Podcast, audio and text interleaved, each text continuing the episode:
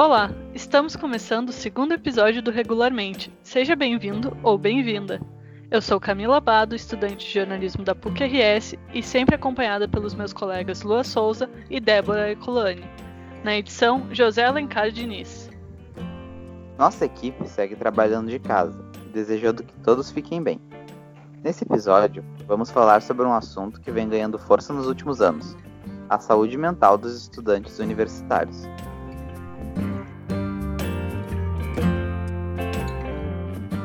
Segundo um estudo divulgado em 2019 pela Associação Nacional dos Dirigentes das Instituições Federais de Ensino Superior, 8 em cada 10 estudantes de graduação já tiveram algum problema emocional. O número representa um aumento de 3% em relação ao mesmo estudo realizado em 2016. Exemplo disso é um jovem de 22 anos que estuda Direito e Música em duas instituições de Porto Alegre. Há sete anos, ele convive com um transtorno obsessivo compulsivo e ansiedade. Ele, que preferiu não se identificar, comentou sobre como a universidade aumenta seus sintomas devido ao ambiente de alta cobrança. Acho que a faculdade aumenta os sintomas de ansiedade, mas não por ser faculdade, acho que é por ter cobrança de prazos, de notas, ter que apresentar trabalhos, TCC, no caso da faculdade de música, já tive que tocar para os colegas várias vezes e isso me deixava tremendo, porque a ansiedade e o transtorno obsessivo compulsivo paralisam a gente e depois eu não sabia justificar. Eu me acostumei, mas a ansiedade nunca vai embora.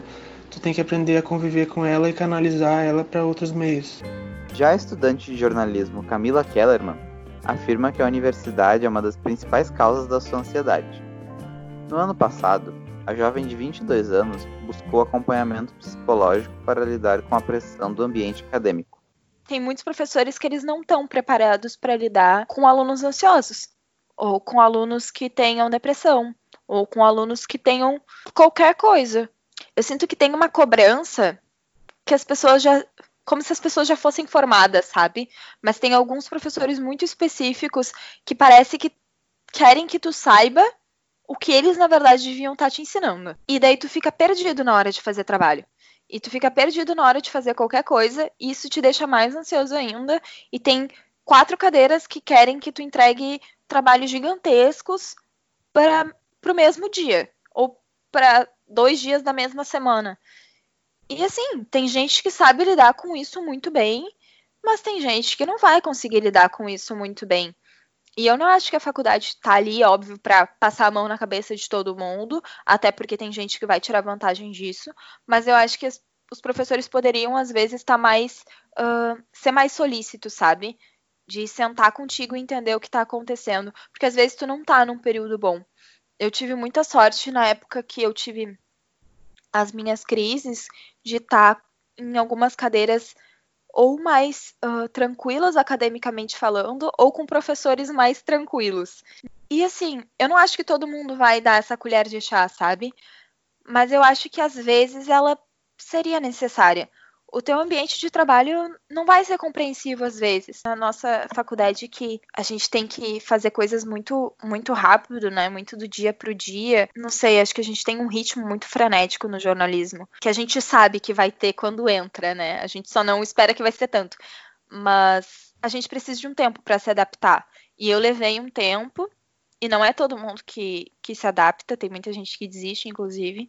O médico psiquiatra, membro da diretoria da Associação de Psiquiatria do Rio Grande do Sul, Rafael Mondarezac, afirma que a universidade pode ser considerada um local de desenvolvimento de transtornos psicológicos devido à alta competitividade e às mudanças de rotina é um ambiente predominantemente de pessoas jovens, é um ambiente que muitas vezes junta pessoas, né, estudantes de diversas faixas etárias, rendas, etnias, culturas diferentes. Né? A universidade é um ambiente propício, sim, mas é um ambiente que está muito propício ao aluno exacerbar, talvez, ou poder demonstrar pela primeira vez as suas ansiedades.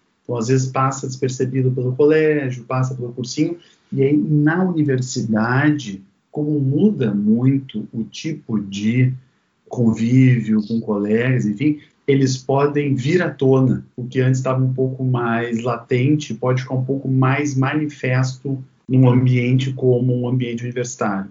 A entrada na universidade pode significar muitas mudanças na rotina dos jovens, e o ajuste pode ser opressivo para alguns estudantes. É comum relatos de alunos que se sentem insuficientes para o meio acadêmico e acabam se cobrando muito para cumprir as próprias expectativas. Quando entrei na faculdade de música, achei que eu ia me sentir bem e realmente me sinto, mas a cobrança é ainda maior que no direito. Acho que tem vezes em que tu precisa parar e pensar que o que tu está fazendo é suficiente, mesmo que não seja academicamente, ou pelo menos tu está fazendo o que pode. Eu tinha muito medo de não ser capaz, de não conseguir atingir objetivos que eu mesmo criava, sabe? Às vezes eu esperava de mim muito e muito mais do que os outros realmente estavam esperando, e eu acabava botando essa pressão muito grande em todas as coisas. Se eu não fosse bem, eu sentia que eu tava que eu era a pior pessoa do mundo e que meus pais iam ficar muito decepcionados comigo e na verdade quem estava decepcionado era eu, porque eu preciso ir muito bem. Embora as pessoas não estejam esperando isso de mim, eu preciso ir muito bem. Quando eu entendi que essa pressão é muito mais minha do que dos outros, eu aprendi a lidar com essa pressão. Agora, né, eu entendo que eu vou errar, que eu não vou saber fazer tudo, que às vezes eu vou ter mais dificuldade em uma coisa ou em outra, que é normal errar, não tem problema nenhum. E quando eu não consigo, agora eu paro para pensar, eu respiro, eu faço outra coisa e depois eu tento de novo. Mondresak diz que uma grande cobrança pessoal pode causar sofrimento e problemas para a rotina de estudo dos jovens. Este é o bom e velho superego. Né? Eu brinco às vezes que o, superego é a nossa parte, assim, aquela mais rígida, a, que não nos deixa, que nos massacra quando a gente erra alguma coisa, quando a gente falha. Então, uma parte da nossa mente, a, que vem de origens inconscientes, às vezes em relacionamentos com como é que foi com o pai, como é que foi com a mãe, a sua infância, que formam esse núcleo que é o que depois vai nos chibatar ao longo da vida. Então, se a gente está de dieta e quebra a dieta, lá vem ele para dizer por que que fez isso contigo e tal, e que fica nos chibatando e fazendo a gente sofrer. Tá? Uh, ele é muito importante porque senão também nós perdemos a moralidade. Então, se nós não temos um pouco superego, posso fazer qualquer coisa e isto não estou nem aí para ninguém. Então, nós temos que ter um pouco superego. Mas tu vê, ele às vezes, se ele é muito massacrante, muito opressivo, causa um prejuízo. Ele às vezes pode mais bloquear a pessoa de desenvolver todo o seu potencial que auxiliar. Então ela acha que auxilia esse superego rígido, dizer, olha, tu é ruim, tu tem que melhorar e tal, mas ele acaba mais prejudicando do que a pessoa que às vezes tem isso um pouquinho mais leve dentro de si e consegue desenvolver, fazer uma produção artística, criativa, acadêmica, profissional com mais leveza. Para alguns universitários, esse momento representa a primeira vez morando em outra cidade e longe da família. Com isso, ficam distantes do apoio e do conforto normalmente oferecido pelos parentes e amigos. E ter alguém de confiança para conversar faz toda a diferença. Tanto que numa das crises de ansiedade que eu tive em casa, eu comecei a ter a crise, eu comecei a tremer, comecei a ter palpitação, comecei a chorar eu não consegui me acalmar sozinha, eu não estava conseguindo, parecia que eu não ia mais conseguir respirar. E eu chamei minha mãe, e minha mãe veio pro meu quarto e me abraçou e disse: tá, vai dar tudo certo. E eu acho que é aquele. Aquela sensação de conforto que eu precisava, assim. A gente conversou, eu fui me acalmando, fui respirando, também uma água. E isso mudou muito, sabe? Me ajudou demais. Ter pessoas do meu lado que não necessariamente entendessem o que eu estava sentindo, mas que tivessem empatia e que soubessem, que tentassem lidar com aquilo da melhor forma possível, assim. Eu tive uma crise de ansiedade na PUC também, que na época uh, o meu ex-namorado estava comigo e me ajudou a, a, a passar por isso. Então, eu acho que quando tu divide as coisas, eu entendo que no começo dá muita vergonha, porque parece que meu Deus, que coisa mais errada, como eu sou fresca, como eu sou fraca por ter esse tipo de coisa, por não estar tá conseguindo me controlar, não conseguir controlar meus sentimentos. Mas não é, sabe? Às vezes uh, a gente se cobra muita coisa e a vida cobra muita coisa da gente muito rápido. E a gente não é obrigada a saber lidar com tudo sempre. Então, quando eu comecei a me abrir, eu acho que ajudou muito. E com o tempo, quando eu fui entendendo que muita gente tem, e que muita gente tem medo de falar e tem vergonha de falar, que eu fiquei, gente, não. Se todo mundo conversasse sobre isso de uma forma mais aberta, as pessoas iam poder se ajudar muito melhor. E tu ia saber que o teu colega ali do lado tá com uma caixa de Rivotril na bolsa porque tem crise de ansiedade e tem medo de lidar com isso sozinho, ou que não consegue lidar com isso sozinho. Eu procuro conversar bastante com os meus amigos sobre isso e acho que eles não entendem muito bem, mas procuram sentir empatia por mim. Às vezes, durante crises, eu recorro a eles e alguns não gostam muito, sei que amigo não é psicólogo, mas eu tento me acalmar com conversas amenas sobre outras coisas com eles ou eles me fazem ver que tal coisa é bobagem. É muito comum ter alunos realmente que saem do interior ou às vezes uh, de fora do estado, né, hoje em dia bastante, não só do interior do Rio Grande do Sul, e que chegam a Porto Alegre uh, geralmente muito jovens, uh, às vezes imaturos, enfim, o nosso ingresso à universidade ele às vezes se dá bastante cedo, e, e se veem mais sozinhos, né? Então isso tem ocorrido bastante. Eles vêm, moram em pensões, moram às vezes uh, ou às vezes algumas assessorias comunitárias, né, que moram juntos.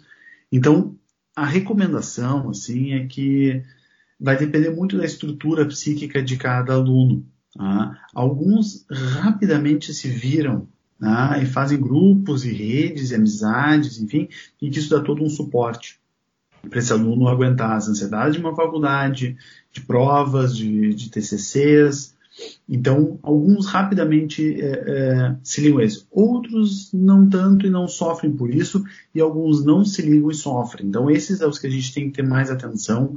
É, geralmente são alunos que estão mais isolados, é, não se acertam com as cadeiras, é, às vezes estão trocando muito de curso, é, rodam às vezes por, por, faltas. Então, esses nós temos que ficar atentos para prestar mais assessoria. E na falta de apoio familiar, o psiquiatra afirma que é preciso buscar um núcleo mais saudável dentro de si. O jovem que está entre esse dilema é quase como se ele tivesse que, na fantasia, romper com a família para conseguir ter um auxílio para o seu sofrimento. E isso é muito difícil, porque é como se eu estivesse numa uma berlina, num paredão, assim, dizendo, bom, ou eu tenho que aderir à minha família, que diz que ansiedade e depressão é frescura, é, nada disso, é falta de empenho, ou ele ouve o seu sofrimento e diz, tá, mas mesmo assim eu me empenho, às vezes tem notas boas, seja o que for, mas daí tem que conseguir vencer essa saída do núcleo familiar para procurar talvez algo mais saudável. Isso nós também tem que romper com a família, às vezes ocorre, infelizmente, mas para que ele possa se sentir assessorado, se dar conta que não é ele que está proporcionando essa depressão para ele, às vezes não é questão de só se esforçar mais, é um diagnóstico, uma doença, um sofrimento psíquico que merece atenção. Mas ficar com a família o outro lado contra não é fácil. A maior parte dos estudantes que ingressam no ensino superior encontram-se numa faixa etária de transição à vida adulta. O desenvolvimento de transtornos psicológicos envolve diversas mudanças biológicas psicológicas e socioambientais. É comum os jovens relacionarem seus sintomas com problemas físicos. Existe uma frase que me marcou muito, que é enquanto as lágrimas não correm, o corpo chora. Então, uma vez que a gente não está em contato com os nossos sofrimentos, com a nossa história de vida, com as nossas mazelas, os nossos sonhos, enfim, seja aquilo que estiver nos angustiando, consciente ou inconscientemente, que a gente nem saiba e tenha que tratar numa análise, numa terapia, geralmente quem paga o preço é o corpo. Uh, então, enquanto isso não for pensado, falado e tratado, o corpo acaba chorando. E aí aparecem as dispneias, aparecem as ansiedades, as taquicardias, né, e qualquer sintoma que seja. Então, primeiro é importante descartar a parte clínica. Tá?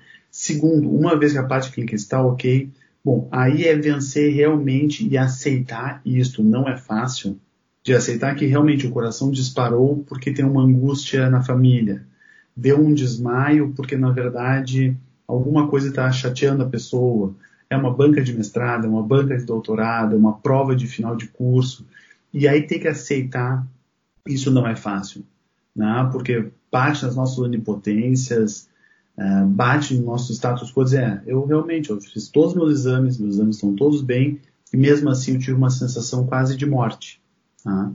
E mesmo com os exames ok, aí é a hora de entrar um psiquiatra, um psicoterapeuta, um, uma assessoria psicológica para começar a conversar a respeito do que está acontecendo, e, evidentemente, às vezes fazer algum diagnóstico de um transtorno de ansiedade generalizada, ou às vezes simplesmente uma psicoterapia. A ansiedade se manifesta em mim por meio de transtorno obsessivo compulsivo, o que não é aquela coisa engraçada que a maioria das pessoas acha que é de mania de lavar as mãos duas vezes sem saber porquê. Um exemplo que eu já passei é o de ter apenas uma camiseta limpa no momento e estar atrasado para algum compromisso, mas não poder colocar porque se colocasse alguém da família ia morrer. Pode parecer idiota, mas o transtorno é bem eloquente. Nossa mente acredita bastante naquilo e o que assusta também é sucumbir à culpa de enfrentar o transtorno. E realmente acontecer algo de ruim depois, porque ninguém sabe, tem poucas chances de acontecer, mas pode acontecer. Também é comum, ao longo do ensino médio, os jovens apresentarem sintomas leves de ansiedade e depressão. Com a chegada na vida acadêmica, os problemas se agravam e se torna necessário a busca por atendimento psicológico. Fui procurar ajuda depois que eu tive algumas crises e eu percebi que aquilo não estava certo, assim. Mas a ansiedade ela vem comigo há muito tempo, desde o colégio, e eu não sabia lidar só. E ela era mais controlada quando as coisas começaram a se acumular demais e eu não tratava, eu não conseguia conversar sobre aquilo e eu não entendia o que estava acontecendo. Chegou um ponto que foi demais para o meu corpo, foi demais para mim, a minha saúde mental estava completamente destruída e eu comecei a ter crises. E foi quando eu tive as primeiras crises que eu percebi que aquilo realmente era um problema, que não era normal. Fui procurar ajuda e daí a minha psicóloga, então, conversando, enfim, entendendo o que estava acontecendo, chegou à conclusão de que eu tinha ansiedade que precisava ser tratada, né? Eu não quis tratar com medicação, então eu acabei aprendendo a lidar com ela, sei que tenho, sei meus gatilhos e tento controlar quando eu sinto que as minhas crises estão vindo e evitar alguns momentos que podem ser gatilhos para elas. Segundo a Organização Mundial da Saúde, em seis anos, o uso de algum tipo de antidepressivo subiu 74% no Brasil. Ainda segundo a organização, no mundo inteiro, houve um aumento de 54% no número de jovens usando esse tipo de medicamento. A partir do momento em que se começa o tratamento com terapia e remédio, tu te impõe a obrigação do enfrentamento daquele distúrbio, o que pode ser muito desgastante. Eu tomo medicação desde que fui diagnosticado e ela funciona enfraquecendo o pico da ansiedade que tu vai ter ao ter que enfrentar algo que te deixa tenso para que tu possa respirar, oxigenar o cérebro, trabalhando a parte racional e assim te acostumar com a ansiedade, fazendo com que os pensamentos invasivos percam sentido e fazendo com que o pico de ansiedade seja cada vez mais baixo, porque tu vai ter criado um mecanismo mental de defesa aos poucos. Tu divulgado isso, não tem problema nenhum transtornos depressivos de ansiedade, o problema é a banalização. Quando isso se torna, né, então a vizinha tem, e aí a pessoa que está um pouco mais depressiva, mais chateada, acha que tem o mesmo da vizinha, a vizinha já diz para usar aquele, enfim. E aí isso acaba banalizando um diagnóstico que deve ser feito dentro de consultórios de psiquiatria. Então a banalização para mim é um fator é, importante. Podemos botar aí redução do preço da medicação, mas não acho que seja necessariamente isso. Então, a banalização eu acho que é um grande fator. O segundo que me ocorreu à mente, e que eu acho que esse é muito importante, é um desejo por uma melhora rápida e às vezes mágica. Então, antes mesmo da pessoa sentir os seus sintomas e ir procurar corretamente um psiquiatra para fazer uma avaliação, ela acha que tomando alguma coisa que a vizinha vai dar, que o amigo vai dar, que o primo vai dar, que a mãe vai dar, seja o que for, vai resolver tudo. Isto, para mim, é o mais perigoso. É um pensamento mágico, é, imediatista de resolver com uma medicação que, primeiro, não foi prescrita por um profissional, segundo, foi indicada por uma pessoa leiga que recebeu de um profissional. Então, tanto a banalização do uso da medicação, né? então usa, eu já uso e não tive nada, só melhorei, por que que tu não vai melhorar também? E por trás disso tem toda uma ciência da prescrição, né? pela idade, pelas comorbidades, pelo diagnóstico. Então a banalização deles, e repito, segundo, um desejo mágico e muitas vezes fantasioso de tomar um comprimido e tudo ficar mil maravilhas. E isso também é extremamente eh, perigoso, essa crença. Porém, alguns estudantes preferem não usar medicamentos por medo de uma dependência futura. E eu falei para ela assim que o meu maior medo era começar tomando uma medicação e ficar dependente daquilo. E não conseguir lidar co comigo mais sem uma medicação. E meu maior medo era ter que ficar dependente daquilo para a vida toda, assim. Toda vez que eu ficasse ansiosa, eu olhasse para a medicação como uma válvula de escape. E se eu tiver isso aqui, então tá tudo tranquilo e ficasse completamente dependente e não soubesse lidar. E eu não queria não saber lidar. Eu queria entender o que estava acontecendo e pensar, tá, é isso. Então, vou fazer dessa forma, vou agir dessa forma. Eu falei para ela, olha, vamos tentar primeiro eu me educando, eu entendendo o que está acontecendo. Se não der certo, se eu continuar tendo crises e tu achar, não, olha só, Camila, tu vai ter que tomar uma medicação, pelo menos para dar uma controlada agora, até tu aprender a lidar, tranquilo, eu tomo. Mas agora que a gente está entendendo, vamos tentar entender sem medicação. O debate sobre a saúde mental dos estudantes ganhou força em 2017, quando informações sobre alunos do ensino superior que cometeram suicídio ganharam força. Alguns casos ocorreram dentro do próprio campus da universidade, o que alertou ainda mais para o assunto. O suicídio entre universitários é a segunda principal causa de mortes nos Estados Unidos, atrás apenas de acidentes de trânsito. No Brasil, Segundo o mapa da violência de 2017, a taxa de suicídio na população entre 15 e 29 anos aumentou quase 10% desde 2002.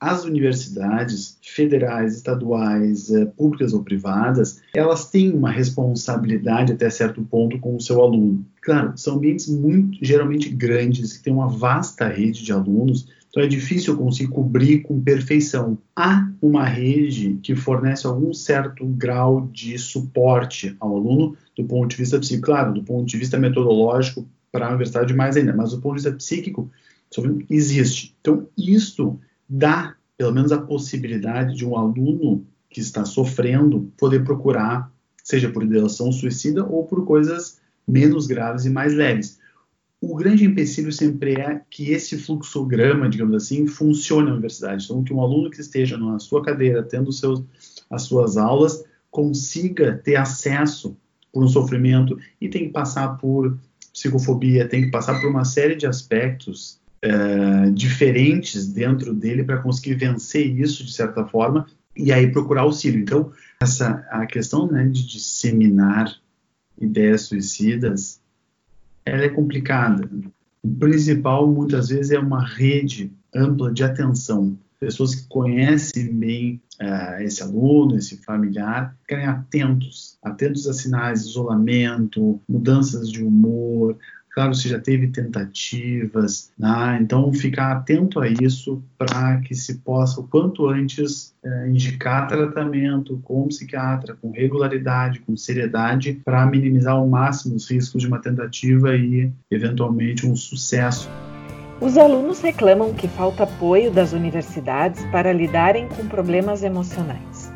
Enquanto alguns cursos apresentam cadeiras sobre psicologia, os jovens sentem falta desse ensinamento em outros. Uma aula sobre burnout e é tipo assim, o, o ápice do estresse. E que jornalista tem um monte. E a gente não tem. A gente não sabe que se a gente trabalhar demais, a gente vai entrar num estado de exaustão extrema e que vai todo mundo surtar e que ninguém mais vai render e que não adianta, entendeu? Essas coisas que são mais do corpo, a gente fala super normal.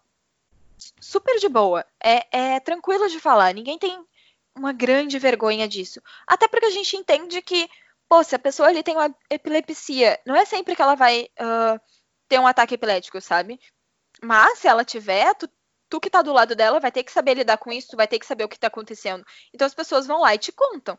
Agora, quando tu tem ansiedade e tu tem crise de ansiedade e às vezes tu chora no banheiro porque tu tá muito ansioso, porque tu tá tendo um, um, um surto ali na hora, tu não fala para ninguém, porque tu acha que é um problema e daí ninguém vai poder te ajudar.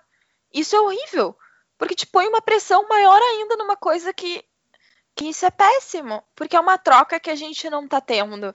E tu pode ajudar muito um amigo, um colega, até um pai, um professor, sei lá, tá tendo sintomas que tu já teve e que não sabe o que está acontecendo e que às vezes fica mais ansioso por isso, porque não sabe o que está acontecendo. A conversa é essencial sempre. A gente está numa faculdade de comunicação e a gente tem medo de conversar sobre algumas coisas, então não dá, não dá, não dá certo.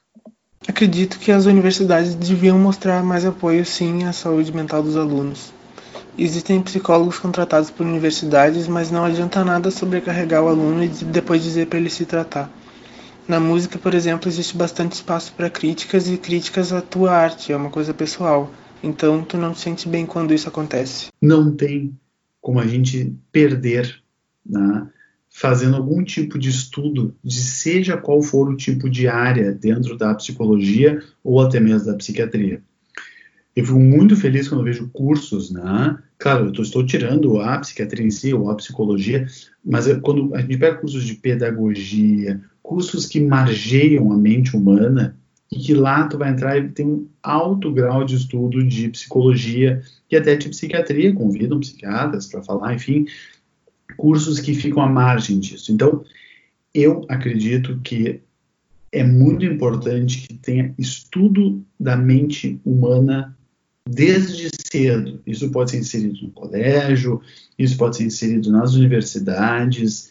Uh, depois tem várias redes de estilos de aprendizado e de ensino né, para conhecimento da mente humana. Isto fornece proteção contra depressões, porque a pessoa se conhece melhor, ela sabe que existem sonhos, ela sabe o que é uma ansiedade, então ela conhece um pouco mais os funcionamentos de repressão, negação, os mecanismos de defesa, e isso facilita o dia a dia de todos nós, de todos nós. Os alunos se formarem isso, baixa taxa de inadimplência, baixa taxa de, de abandonos, de evasão na universidade, baixa taxa de conflitos dentro da universidade quando se tem algum tipo de cursos, palestras ou dentro, né, embutido cadeiras sobre o funcionamento da mente humana. Não é para ser nada muito específico, isso você tem que deixar para as partes específicas mesmo, cursos que lidam só com isso, mas principalmente estudo e conhecimento da mente humana, consciente,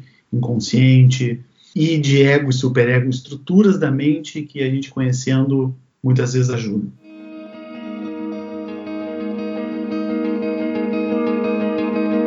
Os movimentos nas universidades no que se refere à saúde mental ainda estão passando por adaptações. Nem sempre é fácil para os alunos entenderem o que sentem, por isso, é importante buscar ajuda quando necessário. A maioria das universidades ou faculdades com cursos de psicologia possuem atendimento para o público. Caso o aluno não se sinta satisfeito com as opções de sua universidade, pode buscar tratamentos na rede pública através de uma unidade básica de saúde de referência, próxima à localidade onde reside. Outra possibilidade mais imediata de receber apoio emocional é através do Centro de Valorização da Vida, pelo telefone 188 ou pelo chat no site cvv.org.br. Todas as opções são gratuitas. O que eu diria para os estudantes que possam estar com a saúde mental é, comprometida por dificuldades ou problemas causados pela ansiedade e pela pressão da, da universidade, procurar tratamento, não deixar de contar com os amigos e a família. Essas coisas, no caso da faculdade, depende de ti, mas o, no caso do transtorno obsessivo compulsivo, eu disse que não depende, e não depende mesmo. E tu, tem que ter em mente de que tu é suficiente e tu é mais forte do que isso. que de tudo que a gente tem falado, uh, não importa quantas vezes eu frise isso, né, vençam o máximo que der os seus próprios preconceitos contra terapia, psicoterapia, psiquiatria, uso de medicação, psicanálise, tratamentos psicológicos, para que possam procurar, conversem com pessoas que já estão em tratamento, porque o melhor propaganda disso é o boca a boca. Então, pessoas que foram procurar um tratamento, todos esses que eu citei, ou outros que eu deixei de citar, e que se aliviaram muito dos seus transtornos, com medicação ou sem medicação, ou com ambos, medicação e psicoterapia. Então, procurem, quem está sofrendo, não sofra sozinho, sofra junto a um profissional e certamente vai ser melhor e mais produtivo. Fundamental é não ter vergonha, é não ter vergonha do que tu tá sentindo, do que tu tá passando. Não é errado, tu não é mais fraco por isso, tu, não é menos só porque tu tem depressão, porque tu tem ansiedade, porque tu tem o que quer que seja. Não tem problema, tu é uma pessoa como todo mundo que tem seus momentos bons, que, que tem seus momentos bons, que tem seus momentos ruins. E isso acontece, isso faz parte. Procura ajuda, conversa com quem tu se sentir confortável. Ah, é com a tua mãe, é com teu pai, é com teu irmão, com teu amigo, com não, não gosto de conversar com essas pessoas que me conhecem tão bem. Quero conversar com alguém que, que saiba. Procura um psicólogo. Ah, pode ser pago, pode ser por plano. Às vezes a universidade também oferece. Vai então atrás de alguém que seja especializado, que não vá abrir o que tu está sentindo para os outros até tu entender o que está acontecendo. Quer, acha que tomar remédio é a melhor coisa? Procura um médico que diga que isso realmente é, é necessário e que te prescreva. Não sai tomando remédio também só porque o amigo toma, né? Eu acho que a gente tem esse péssimo hábito de se automedicar. E conversar é sempre bom. É, te alivia. Às vezes tu vai ver que aquela pessoa que tá sempre sorrindo do teu lado e que tu acha que tem uma vida perfeita, incrível, também tem momentos de dificuldade e que às vezes tá passando a mesma coisa que tu e que vocês vão super se identificar por isso e vocês vão conseguir se ajudar